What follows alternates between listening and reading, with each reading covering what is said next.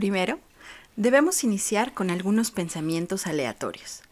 Los mezclamos con algunos de nuestros recuerdos del pasado para luego agregar aquello que escuchamos, las cosas que vimos y algunas de las memorias que guardamos a lo largo del día. Para terminar, agregamos nuestros sentimientos más personales y listo. Eso debe ser suficiente para alimentar una noche completa. El objeto que añadiremos en este episodio a la colección de nuestro gabinete personal son tus sueños. Esto es Gabinete de Curiosidades Fantásticas, una serie de asombratorios sonoros en donde observaremos, reflexionaremos y exploraremos juntos el mundo que habitamos. Crearemos artefactos y objetos que contarán sus propias historias y los añadiremos a una creciente colección personal de rarezas, realidades ficticias e imaginarios secretos con los cuales podremos construir y reconstruir nuestra propia versión del mundo. Estamos en el episodio 5, justo a la mitad de la primera temporada de esta serie de asombratorios sonoros llamado Gabinete de Curiosidades Fantásticas. Si estás de regreso como en cada semana, muchas gracias por acompañarme de nuevo. Y si es la primera vez que escuchas este podcast, te voy a explicar súper rápido lo que haremos aquí. En cada episodio te comparto un poco de la historia y el contexto del objeto que vamos a coleccionar.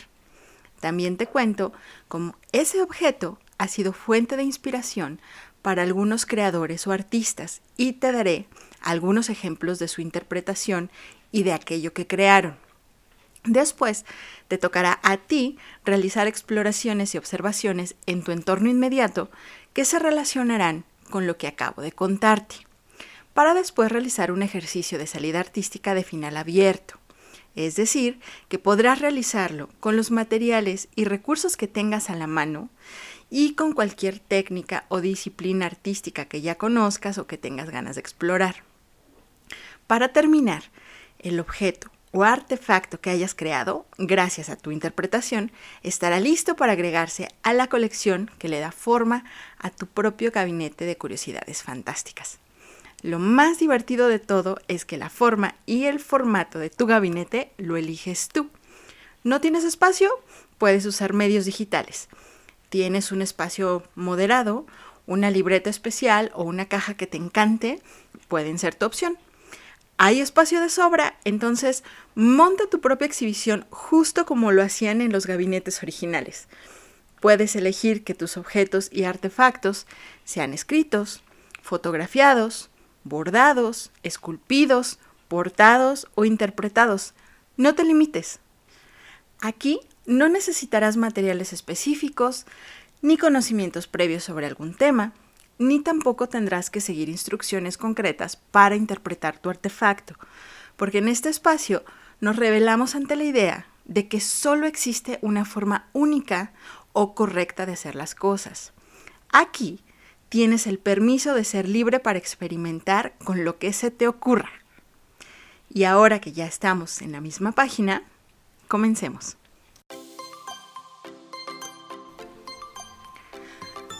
animales del planeta tienen periodos de actividad y de reposo. Y entre más complejo es el organismo de un ser vivo, más complejo es su proceso del sueño. En el ser humano, el ciclo del sueño pasa por diferentes etapas en las que intervienen neurotransmisores específicos y zonas concretas del sistema nervioso central. Para simplificarlo un poco, o un mucho, podemos agrupar estas fases de una manera no científica en tres momentos. La vigilia, que es cuando estamos completamente despiertos y nuestros procesos mentales están activos. El ensueño, que representa el momento en que soñamos, sin importar si lo hacemos dormidos o despiertos. Y el sueño profundo. Cuando estamos en este estado, el cerebro hace un trabajo muy específico para la reparación del desgaste de nuestro cuerpo nuestros recuerdos se guardan, los datos que consideramos inútiles se borran y debido a esto es que temporalmente dejamos de soñar.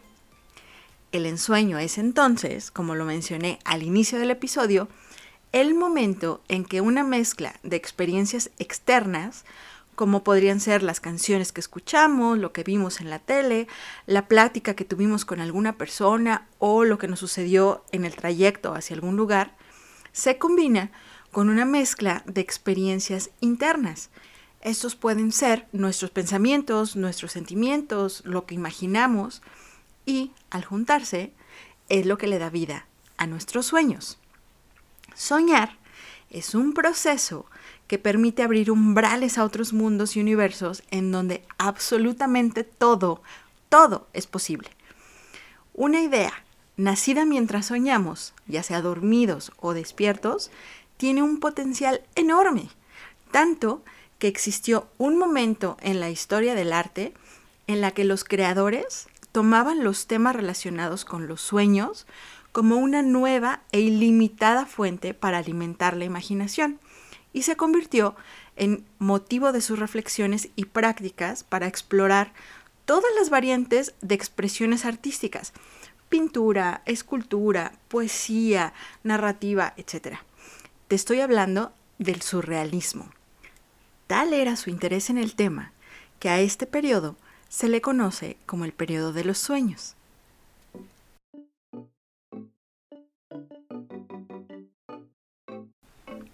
En esta ocasión, y a diferencia de episodios anteriores en donde tenías que usar tus sentidos y estar súper alerta, para poder hacer tus exploraciones tienes que entrar en un estado de ensueño, que puede ser dormido o despierto.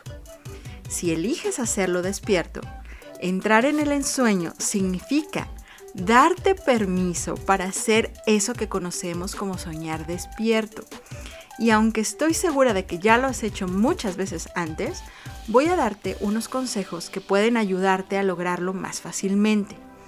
En primer lugar, dedícale un tiempo al no hacer y aléjate de aquello que pueda distraerte. Ponte cómodo, suelta el control de tus pensamientos y permite que tu mente comience a viajar libremente. Ella solita sabrá desconectarse de la realidad si tú la dejas. En algún momento, la realidad en la que te encuentras se sustituirá temporalmente por aquello que está en tu imaginación. Soñar despierto no es un ejercicio guiado y a veces es complicado hacerlo a voluntad, sin embargo es posible. Lo mejor es dejar que esto suceda por sí mismo, creando los espacios mentales para que se produzcan tus sueños despierto. Algo que te puede ayudar a crear estos espacios de los que hablo es mirar sin atención total, ver sin ver. Enfócate en un lugar como el cielo, la ventana que da tu calle, puede ser tu jardín o un árbol, y deja que tu mente fluya. Mientras estés conectado a estímulos sensoriales que requieran de tu atención, como los de la televisión, la computadora o un celular, por ejemplo, estos espacios no serán posibles necesitas crear un momento en el que la mente no esté enganchada a nada y pueda ser libre.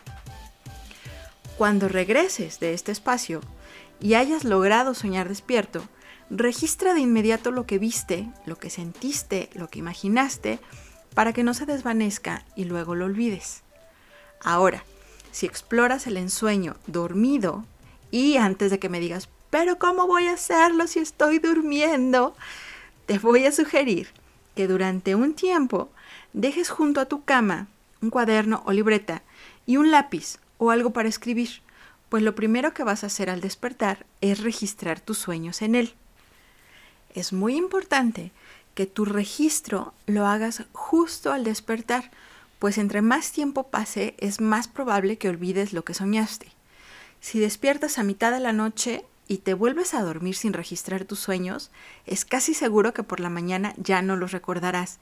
Registra, registra, registra. Tan importante es el registro de los sueños para que no se pierdan de la memoria, que voy a contarte lo que llegó a hacer Lewis Carroll para evitarlo. ¿Te acuerdas que platicamos de él en el tercer episodio? Y si no lo escuchaste o no te acuerdas, él es el autor de Alicia en el País de las Maravillas. Bueno, pues a él se le ocurrían muchas ideas y hacía muchas reflexiones en medio de la noche, las cuales quería registrar para retomarlas al día siguiente, pero no le gustaba tener que levantarse, buscar fuego y encender su vela, porque él decía que se despabilaba demasiado y se le hacían borrosas las ideas, además de que tampoco le gustaba que le diera el frío. Entonces, después de mucho pensar y experimentar con distintos métodos, se le ocurrió diseñar una plantilla con unos huecos cuadrados que le permitía tomar apuntes sin necesidad de salir de la cama o incluso de prender la luz. En cada uno de los huecos de esta plantilla escribía una letra de un alfabeto hecho de puntos y rayas que él también inventó y para saber en la mañana, ya con la luz del día, cuál era el sentido correcto de lo que había escrito para luego poder traducirlo, todo su alfabeto iniciaba con un punto bastante grueso en la esquina superior izquierda. A este tipo de escritura la llamó nictografía y a la plantilla la bautizó como nictógrafo. Si quieres ver la foto de este artefacto y quieres también ver el diseño del alfabeto, si quieres escribir con él o lo que sea, lo vas a encontrar en nuestro blog. Ya sabes que siempre acompañamos una entrada de blog con el episodio para que puedas ver las imágenes de lo que estamos hablando y lo puedas complementar. La liga para llegar a él la encontrarás en las notas del episodio. Ya sabes que siempre ponemos todo en las notas del episodio. Vamos ahora entonces a conocer los ejemplos que seleccioné para ti.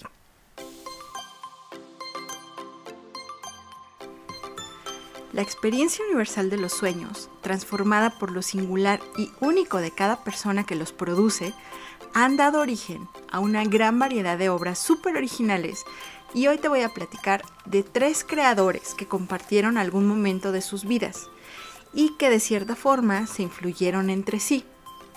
Sus obras se clasifican como parte del movimiento surrealista del que te acabo de mencionar.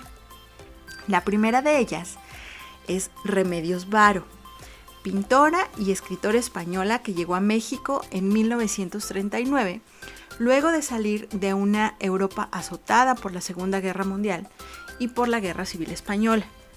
Su trabajo, que se compone de pinturas, dibujos y relatos, parece decirnos que existe otro universo, uno hecho de sueños que están ligados a la arquitectura, a la ciencia, a la magia y a la alquimia. Sus cuadros son poemas, narraciones y asombrosas visiones de mundos alternativos que solo se pudo ella imaginar.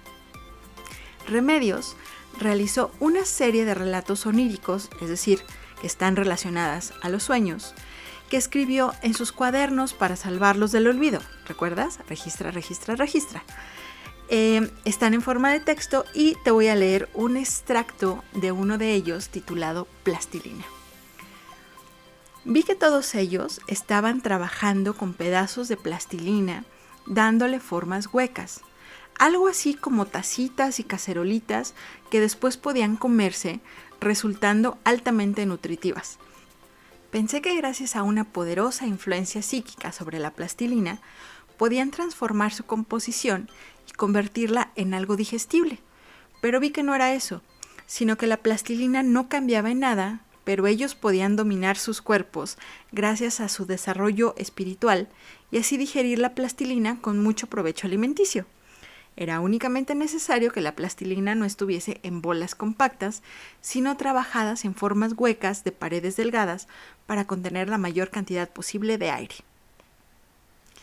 En nuestro blog te comparto varias imágenes de sus maravillosas pinturas. También te voy a poner este pequeño extracto de, eh, de sus escritos. Y una de las pinturas que vas a encontrar ahí se titula Papilla Estelar. En esta pintura se muestra a una mujer que está al centro de una torre, dentro de la torre del centro, sentada justo en medio de la habitación. Está recolectando las estrellas del cielo a través de una especie de un tubo industrial y las está triturando en un molino hasta hacer una papilla con la que alimenta a una luna bastante hambrienta que se encuentra dentro de una jaula. Y así son sus pinturas súper extrañas, súper surrealistas y bueno, no creo que estos universos puedan existir fuera del mundo del sueño.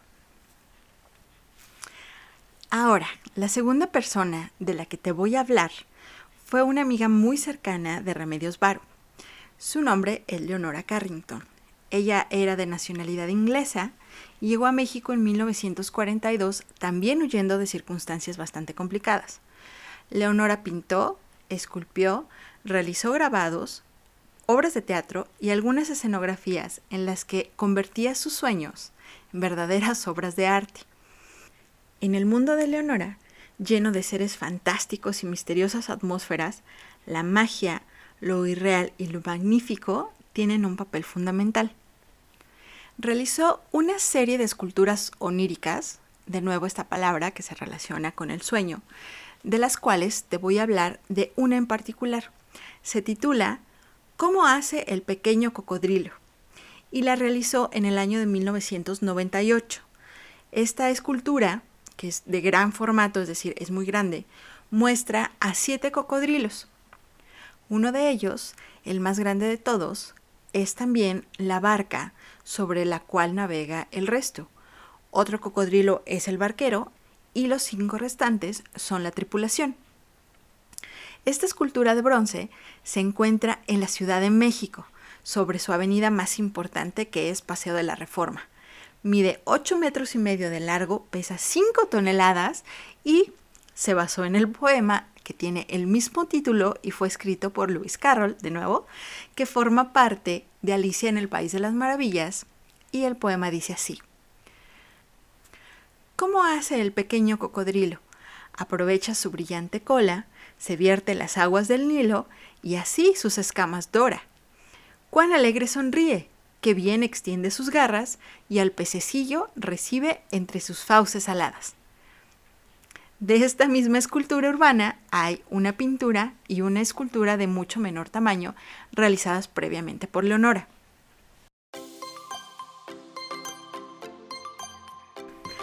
Para cerrar, te voy a hablar de un personaje muy peculiar, descrito por Salvador Dalí como el más loco de todos los surrealistas juntos. Imagínate, es un poeta y artista escocés, amigo de Leonora Carrington, ves como todos en este episodio estuvieron relacionados, y del cual no dudo que se haya inspirado un poco en su trabajo para crear lo que hoy se conoce como el jardín escultórico surrealista de Edward James. Edward llegó a México a final de la década de 1940. Era fanático del surrealismo y cautivado por la belleza del paisaje de Xilitla, visualizó en él un espacio único, un jardín de esculturas que desafiaba la arquitectura tradicional y mezclaba elementos de la fantasía y de la realidad. Este lugar es uno de los más místicos y mágicos que tiene México.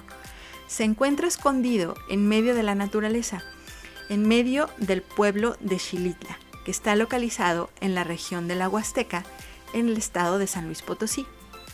Con casi 38 hectáreas, este espacio alberga más de 30 esculturas inmensas, hechas de concreto y que están llenas de columnas, de flores gigantes, de arcos góticos, puertas bastante dramáticas y escaleras de caracol que no llegan a ningún lado y terminan en el aire. Además, el jardín cuenta con grandes pasillos y algunos de ellos te llevan a pozas de agua o a cascadas naturales, y hay otros pasillos que no tienen ningún rumbo, como si fueran un laberinto. La construcción de este jardín comenzó en 1947 tuvo más de 150 trabajadores que construían el lugar sin tener ningún plano del proyecto, pues el espacio se iba creando poco a poco conforme a lo que James iba soñando e imaginando cada vez. Igual como se construiría un sueño. Te imaginas algo y de repente aparece, y de repente te imaginas otra cosa y ya está ahí. Esta construcción está inconclusa, su proceso duró 37 años y se detuvo únicamente por el fallecimiento del artista. El día de hoy, este espacio, que fue una vez una residencia privada en donde vivía James, está abierto al público y puede ser experimentado por todos aquellos que lo visiten. Entonces, ¿por qué dejar de soñar cuando despertamos? Utiliza tu bitácora de sueños, es en donde estás registrando todo, para realizar tu interpretación personal y cuando la tengas, por favor compártela conmigo. Pídele a los adultos con quien vives que la suban a sus redes sociales etiquetándonos y usando el hashtag mi gabinete personal o házmela llegar por correo para poder compartirla en las nuestras. Puedes encontrar toda la información que necesitas para hacerlo en las notas del episodio. Nuestras ligas a redes sociales, nuestras ligas a nuestra página web en donde tenemos el blog, etc. Y para terminar, si te gustó este asombratorio sonoro, me encantaría que lo compartieras con alguien que creas que puede gustarle también. ¿Estás listo para encontrarnos en el próximo? Esto fue Gabinete de Curiosidades Fantásticas, una serie de asombratorios sonoros creados por Impromptu Luden Society. Concepto original, diseño de contenidos y voz de Susana Juárez.